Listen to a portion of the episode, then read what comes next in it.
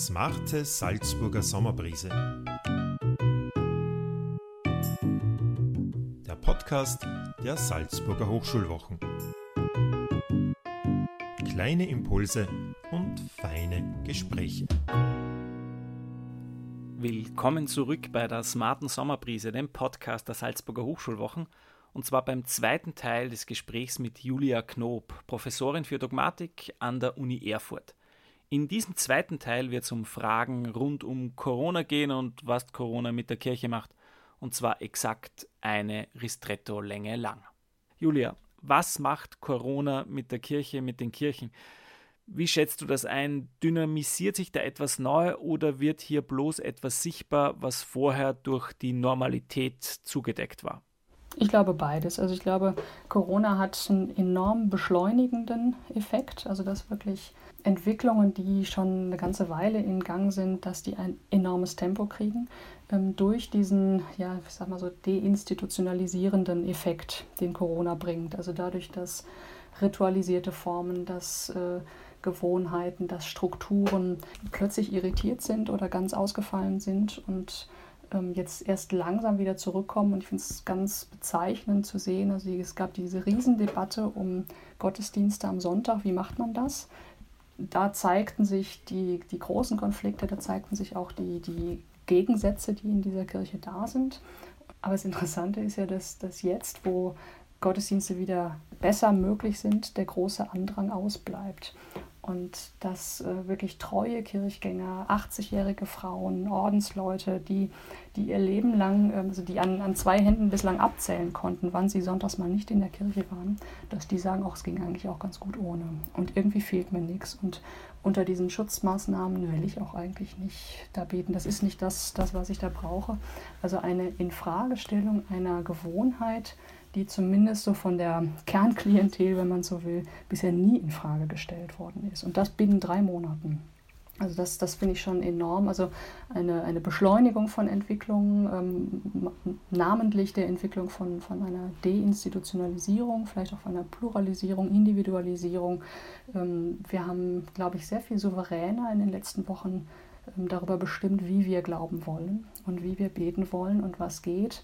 Wir haben ja eine große Ratlosigkeit, auch bedrückende Ratlosigkeit erlebt, ähm, dass man soeben auch keine Form aus dem Hut zaubern kann. Und dass über, ja, über Jahrzehnte im Grunde nur die Form Sonntagsmesse trainiert worden ist, wenn man jetzt in den liturgischen Bereich kommt, guckt, ähm, die Form Sonntagsmesse, aber auch, auch die Form einer priestergebundenen Frömmigkeit. Ich glaube, Corona hatte auch einen ja irgendwie katalysatorischen und, und entlarvenden ähm, Effekt. Also entlarvend insofern mal, man eben sieht, welche Ressourcen da sind und welche nicht. Also dass das plötzlich ganz traditionelle, traditionalistische Formen, ich habe das immer Retro-Katholizismus genannt, also dass sowas plötzlich wieder aufploppt, habe ich nicht für möglich gehalten in dieser in dieser Stärke, ähm, zeigt aber, das ist da und das zählt mit in diese Kirche und ähm, auch diese, ja, im Grunde diese, diese Ratlosigkeit, ähm, Alternativlosigkeit, dass man zu wenig gelernt und eingeübt hat, souverän selbst über Frömmigkeit zu bestimmen und sie zu gestalten. Auch das wurde ja deutlich.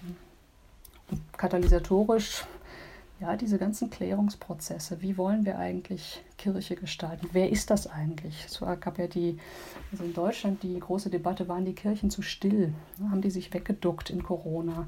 Und ähm, da wurde entgegengehalten, ich glaube völlig zu Recht entgegengehalten, nein, die, die Kirche war nicht still. Es waren lauter Katholikinnen und Katholiken unterwegs, hauptberuflich, nebenberuflich, ehrenamtlich, Mütter, Väter, Kinder, Jugendgruppen. Ähm, die Kirche war sehr präsent, aber ähm, ihr, sag mal, ihr, ihr Sprachorgan war nicht in erster Linie die Institution, war nicht in erster Linie die Bischöfe. Ne, und auch da, das ist dann wieder, glaube ich, auch ein Indiz von Transformationsprozessen, was ähm, also die, die immer weitergehende Marginalisierung von Institutionen, von kirchlicher Macht, von kirchlicher Hierarchie, die ist, glaube ich, durch Corona auch nochmal sehr deutlich geworden. Das nimmt bereits vorweg, was ich noch als Frage notiert habe, oder besser, ich will einfach jetzt nochmal aufgreifen, was du eben schon gesagt hast. Mich würde interessieren, kannst du die Kritik an einer zu braven Kirche unter dem Corona-Lockdown nachvollziehen? Giorgio Agamben, der italienische Philosoph, hat das ja sehr scharf formuliert. Ich zitiere kurz, die Kirche unter einem Papst, der sich Franziskus nennt, hat vergessen, dass Franziskus die Leprakranken umarmte. Zitat Ende. Und er meint, dass man gerade jetzt rausgehen hätte müssen, unter Anführungszeichen, zu den Leprakranken, ähm, dass man gerade jetzt Werke der Barmherzigkeit hätte üben müssen. Kannst du das nachvollziehen? Ist da ein Punkt drinnen für dich oder ist diese Kritik eines Agampen und ja auch anderer, ist das letztlich unzutreffend oder vielleicht sogar unfair? Also ich kann jetzt nicht direkt zu Agamben was sagen, weil ich das so nicht, nicht verfolgt habe. Ähm, also ich habe eigentlich eher mit Befremden wahrgenommen, wie in der ersten Phase ja auch Priester durch die Presse gingen, die mit Stola durch die Intensivstationen zogen und sich auch infiziert haben, das, ne, und, aber die, die zu Helden stilisiert worden sind, ähm, indem sie ähm, ja Formen in eine medizinische Situation gebracht haben, die irgendwo auch ein Fremdkörper war. Also ich würde das, glaube ich, eher eher anders sehen. Zu brav. Es gab dann ja auch die Debatten, hätte Kirche auf Religionsfreiheit bestehen müssen und, und, und. Also das, ich meine, das ist keine Frage von Religionsfreiheit gewesen, sondern von, von gesundem Menschenverstand und von Solidarität, die eben auch in einer Verantwortung ähm, besteht, die sich ähm, medizinisch rechtfertigen lassen muss. Rund um Corona poppten jetzt ja auch immer wieder Verschwörungstheorien hoch. Und zwar auch in christlichen Kontexten und was mich besonders irritiert hat, auch in der katholischen Kirche. Wie schätzt du denn dieses Phänomen ein? Woher kommt es? Was ist der Wurzelgrund dafür? Gibt es sowas wie begünstigende Faktoren für die Ansprechbarkeit dafür? Also ich glaube, wir haben im, im katholischen Bereich, vielleicht wie in allen anderen Bereichen, aber vielleicht ist es tatsächlich katholisch nochmal stark ausgeprägt, eine hohe Affinität zu populistischen ähm, Strömungen und ja, wir haben ja jetzt auch durch äh, diverse hochrangige ähm, Kirchenvertreter ähm, eine Unterstützung für Verschwörungstheorien gehabt, die ich extrem befremdlich fand und auch intellektuell sehr, sehr dürftig und gegenüber der Gesamtgemeinschaft der Kirche auch irgendwo verantwortungslos. Da bilden sich ganz merkwürdige Allianzen und ich habe den Eindruck, dass das weniger eine religiöse Frage ist, sondern eine, eine Frage, ähm, wo stehe ich kulturpolitisch? Also, und, und fühle ich mich in dieser Zeit zu Hause? Bin ich im Jahr 2020 wirklich verankert? Denn da, da mischen sich ja Populismen, Nationalismen, dann kommt immer wieder die Frage nach Sexualität und Geschlechterverhältnissen. Es, es, ist ja eine ganz seltsame Melange von sehr unterschiedlichen Themen, die aber dann in, ähm, in diesen Milieus zusammenkommen. Und das, ähm, also es ist für mich eher ein, kulturelles Problem, also dass eine, eine, eine Gruppe, ein, ein bestimmtes Milieu innerhalb der katholischen Kirche ähm, mit kulturellen Entwicklungen nicht zurechtkommt und ähm, aggressiv und sehr simplifizierend darauf okay. reagiert. Gibt es denn etwas, das du persönlich aus dieser Erfahrung der letzten Monate mitnimmst? Also etwas, das dich vielleicht besonders bewegt hat oder was du vielleicht auch gelernt hast für dich?